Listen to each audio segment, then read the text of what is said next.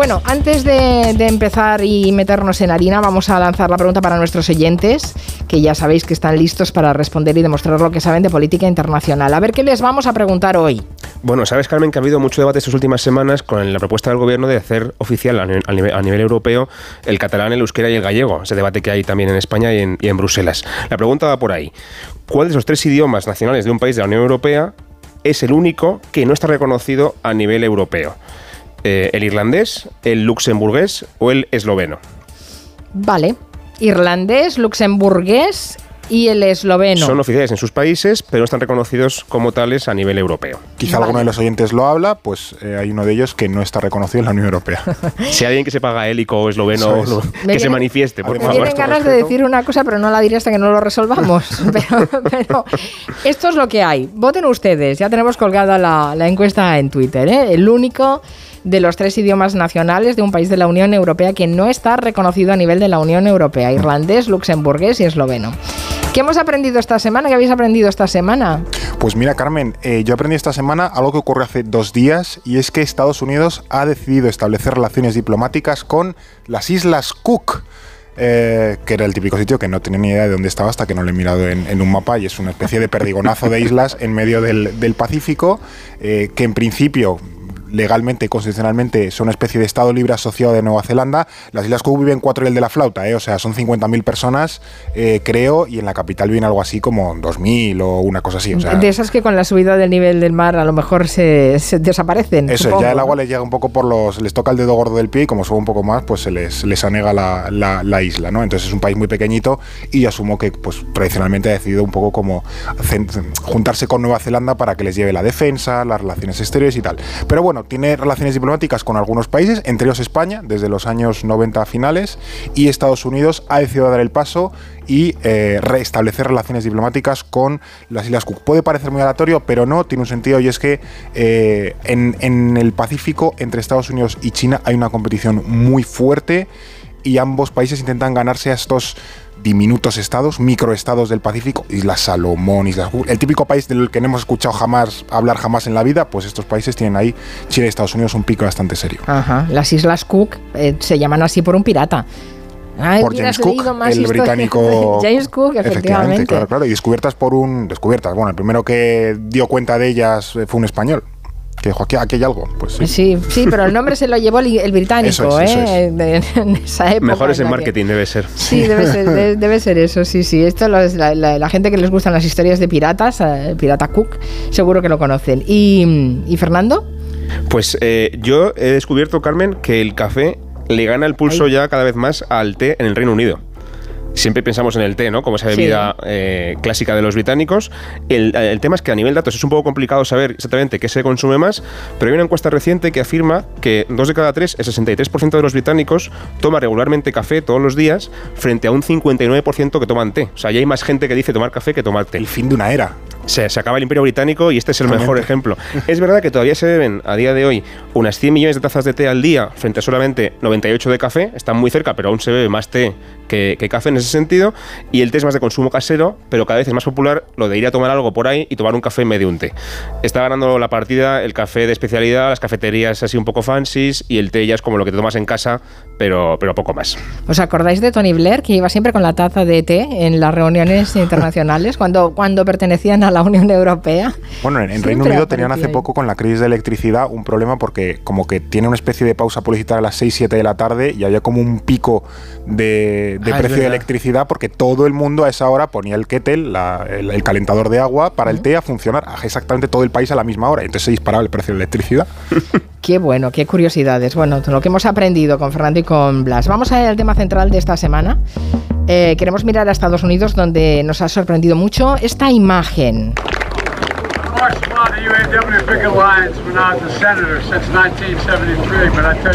Es Joe Biden.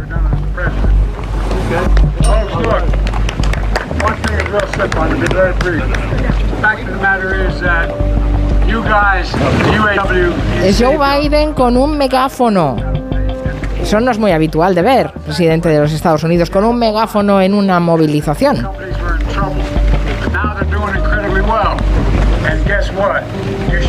Esta vez no se ha caído ni ha hecho nada extraño, pero es la primera vez que un presidente en activo, en el ejercicio del cargo, se une a una protesta sindical. Había habido antecedentes, de hecho el mismo eh, lo había hecho mientras estaba en, campaña, cuando no era todavía presidente, y también expresidentes se han unido a este tipo de, bueno, de reclamaciones. Pero es la primera vez que un presidente en, ya digo, en activo, por así decirlo, se une a una protesta. ¿Es simbólico? Sí, importante también. ¿Por qué?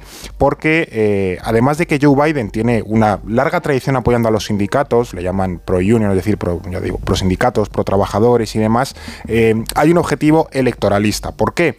Porque los republicanos están intentando ganarse a los sindicatos y a colectivos de trabajadores, aunque bueno, el Partido Republicano desde finales del siglo XIX siempre ha sido más pro empresa, etcétera, etcétera, y entre los demócratas era un poco lo que les quedaba, ¿no? Los trabajadores, las clases medias y tal, eh, pero desde la época de Trump, donde se asume que muchos trabajadores viraron de los demócratas a los republicanos, o más que a los republicanos, a Trump, pues los demócratas se han puesto un poco las pilas eh, para eh, ganarse o volverse a ganar el apoyo de estas clases trabajadoras, y de hecho, el movimiento sindical está teniendo un pequeño renacer en Estados Unidos y en muchas grandes empresas, ese tipo Amazon y demás, hay cada vez más intentos de sindicalización y además hay un conflicto creciente porque en, Estados Unidos la sindicalización no está tan protegida como puede estar, por ejemplo, en España.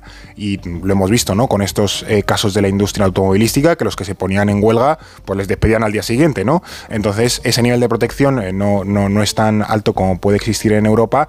Y de hecho, muchas de las reclamaciones sindicales suelen ir, además de las mejoras que piden para ponerse en huelga, normalmente readmitir a todos los que se echan en la huelga, todos los que la empresa echa a lo largo de la huelga. Entonces, es una confrontación bastante importante y. Mm. Joe Biden como que ha tomado partido en favor de los trabajadores. Bueno, ah, también le sacará rédito electoral, imagino. Hablamos de, este tema de la huelga en el sector del motor eh, del automóvil en el gabinete del, pasado lunes y ya comentábamos eso, la aparición, la, mm, próxima y previsible aparición de Joe Biden eh, apoyando esas movilizaciones, pero que Trump también se iba a pasar por la zona, todo lo contrario, hacer todo lo contrario, ¿no? A pesar de que sigue teniendo eh, mucho apoyo, mucho apoyo como candidato republicano, es el más popular con holgura, pero yo no sé eh, si es declarado, si ha sido declarado culpable de fraude por un juez de Nueva York, si esa candidatura puede seguir adelante. Bueno, esta mañana efectivamente hemos despertado con la noticia de que a Trump le han declarado culpable de fraude, a él, a dos de sus hijos y también a su empresa familiar, a su emporio, el emporio Trump.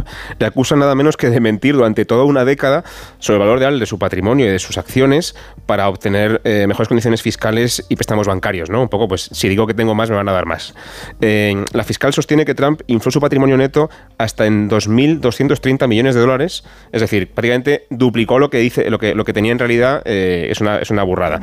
¿Qué ocurre? Esto no es una condena firme todavía, es simplemente un paso previo de cara al juicio real que se va que se va a celebrar a partir de este próximo lunes y que se junta con los otros cuatro que tiene aún más importantes que son los del recuento en Georgia, los de asalto al Capitolio, los de los documentos que se llevó a su mansión de Florida y no tenía que haberse llevado y los de la actriz porno. Y todo esto, como tú dices Carmen, lo sorprendente, o quizá ya no tanto a estas alturas, es que nada de todo esto le está afectando en las encuestas, más bien al contrario. De hecho, él agranda su ventaja contra el resto de republicanos, ya le saca más de 40 puntos, que se dice pronto, mm. al segundo candidato, a, a Ron antes, el gobernador de Florida, y eso también es interesante porque hoy precisamente esta noche se celebra el segundo debate eh, entre los eh, candidatos republicanos televisado de, la, de, las primarias y Trump tampoco va a ir al segundo como tampoco fue el primero. Va tan sobrado que prefiere no ir porque así los demás se pelean entre ellos, se desgastan y él por su parte pues va a los piquetes y hace lo que tenga que hacer porque no tiene ningún problema con, con las encuestas. Es alucinante que no haya desgaste para, para Trump a pesar de todo lo que hace. Es, es alucinante. Bueno, él mismo lo decía también en la, primera campaña electoral.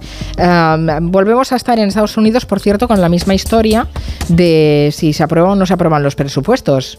Hay que recordar que si no se aprueban los presupuestos por, la, por el Congreso de lo, de, y el, Congreso del Senado, pues eh, hay cierre de país, bueno, cierre de administración pública, no tienen dinero para pagar.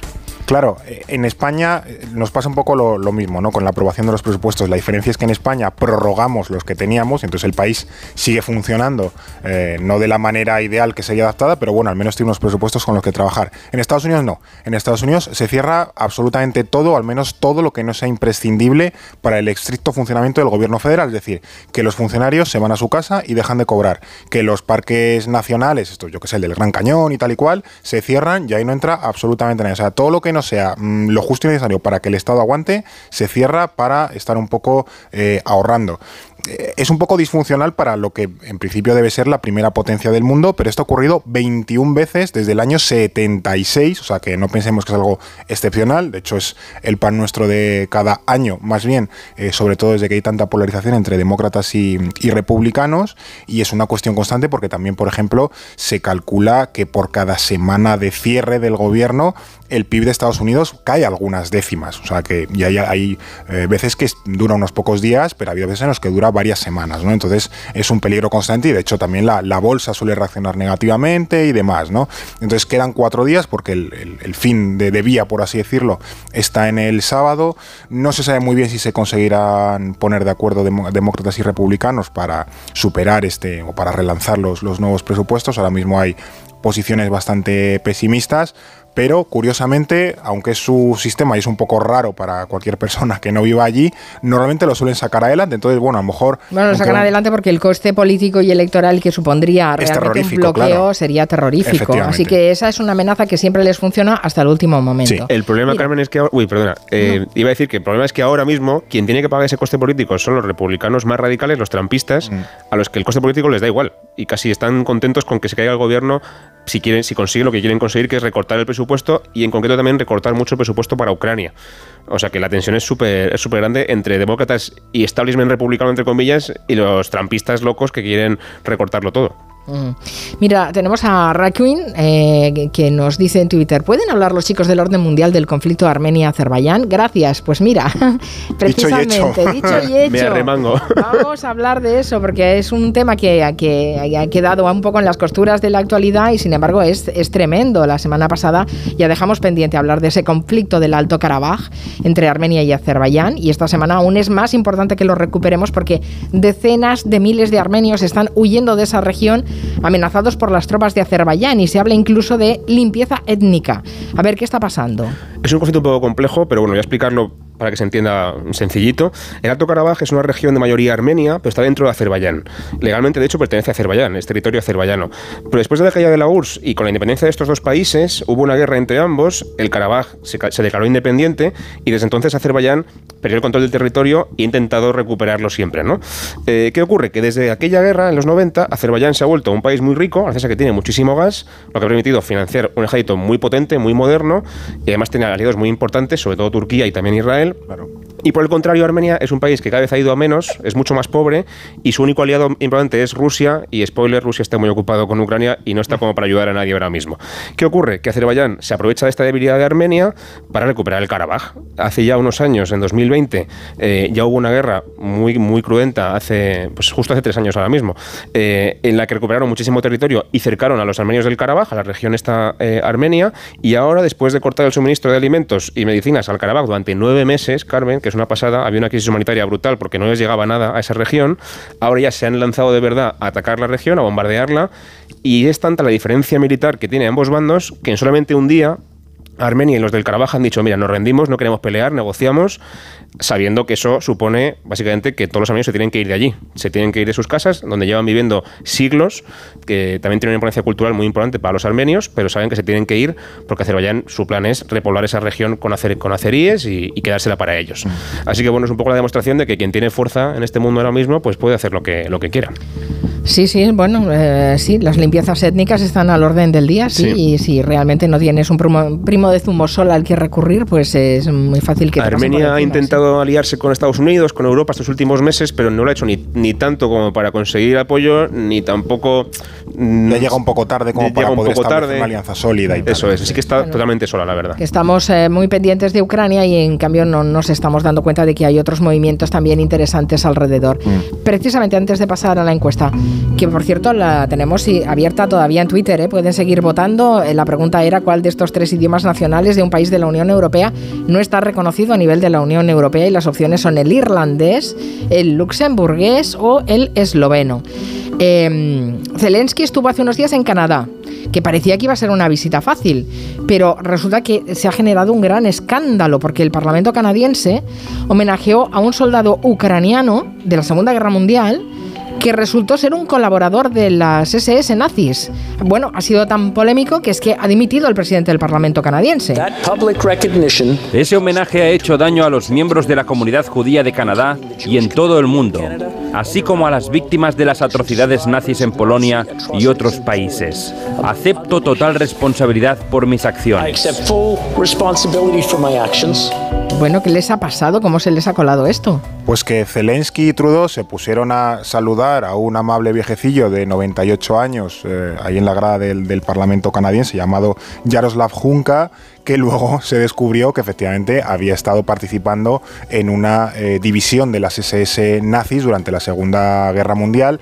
Hay que tener en cuenta que durante la Segunda Guerra Mundial, el momento en el que los eh, alemanes, los nazis, invaden la Unión Soviética, hay grupos muy nacionalistas eh, ucranianos que deciden unirse a los nazis eh, un poco para liberar Ucrania, ¿no? con esa esperanza de que los alemanes les iban a, liberar del yugo soviético, ruso y tal y cual. Entonces se unen, bueno, los alemanes sobre todo les colocan en una división llamada División Galicia eh, en las SS y además estas divisiones, como otras muchas de las SS, pues cometen todo tipo de tropelías contra todas las minorías que se encontraban, desde judíos, polacos, bueno, y toda la amalgama que vivían en aquella zona. Entonces, muchos de estos eh, soldados ucranianos y de otras muchas nacionalidades emigraron, huyeron de Europa una vez acabada la Segunda Guerra Mundial. Muchos de ellos, varios centenares, acabaron en Canadá. Esto es algo ya polémico en el país, por lo que he podido eh, leer. Y uno de ellos era este señor Jaroslav Junka, que fue homenajeado en el Parlamento. Ellos decían luego, Trudeau y Zelensky, que no sabían quién era. Y de hecho, creo que se han tenido que descabezar al presidente del, del Parlamento eh, canadiense por el, por el error, que es muy grave, porque han, se han quejado distintas comunidades de, de judíos y demás, como, como es completamente lógico. Entonces este señor creo que se ha tenido que marchar, ha tenido que, que dimitir y Zelensky y, y, Trudeau se han quedado un poco con cara de pomo diciendo, bueno, pues que no sabíamos quién era y le tuvimos que saludar pensando eso, que era un amable viejecillo y luego pues era un nazi. Sí, sí, bueno, eh, sí, es que no hay buenos y malos. Y el problema es que Rusia se aprovecha de esto claro, ahora. Claro, no, claro, porque además Rusia habla de la desnazificación de Ucrania, claro. etcétera, etcétera. Bueno, es... Sí, es complicado. El orden mundial es así, complicado. Efectivamente. Muchos Vamos, grises. Sí, muchos líos. Vamos a resolver la pregunta. Uh, vamos a, a, ver. Bueno, los oyentes han decidido que. Bueno, repasadla vosotros. Porque...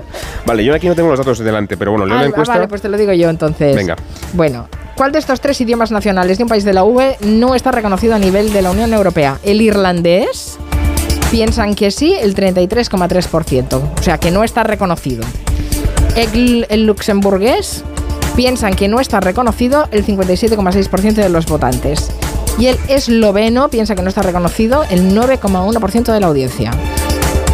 Por tanto, yo creo que... ¿Tú te mojas? Bueno, es que yo, es, yo cuando lo habéis dicho he pensado, ¿el luxemburgués? y he pensado, no lo digas porque ya estás dando una pista. bueno, la, la correcta es el luxemburgués, efectivamente. luxemburgués. Es, es, oficial en ese país, ese idioma existe, lo habla muy poquita gente, pero existe, es un, es un parecido al alemán, por así decir, pero no se reconoce a nivel europeo. En toda la Unión Europea hay 24 lenguas oficiales para 27 países. Y también es verdad que hay países que tienen varios eh, idiomas oficiales, como por ejemplo Claro. Irlanda, que tiene el inglés y el irlandés, o Bélgica, que tiene el alemán, el francés y el neerlandés. Tres idiomas para un solo país. Ya, ya. En fin, de lenguas iba la cosa. Pues han ganado ¿Cuál? los oyentes, como me alegro. Hoy estaban muy atinados. Está muy bien. Gracias, Blas Blas Moreno y Fernando Arancón. Hasta la próxima. Buena tarde.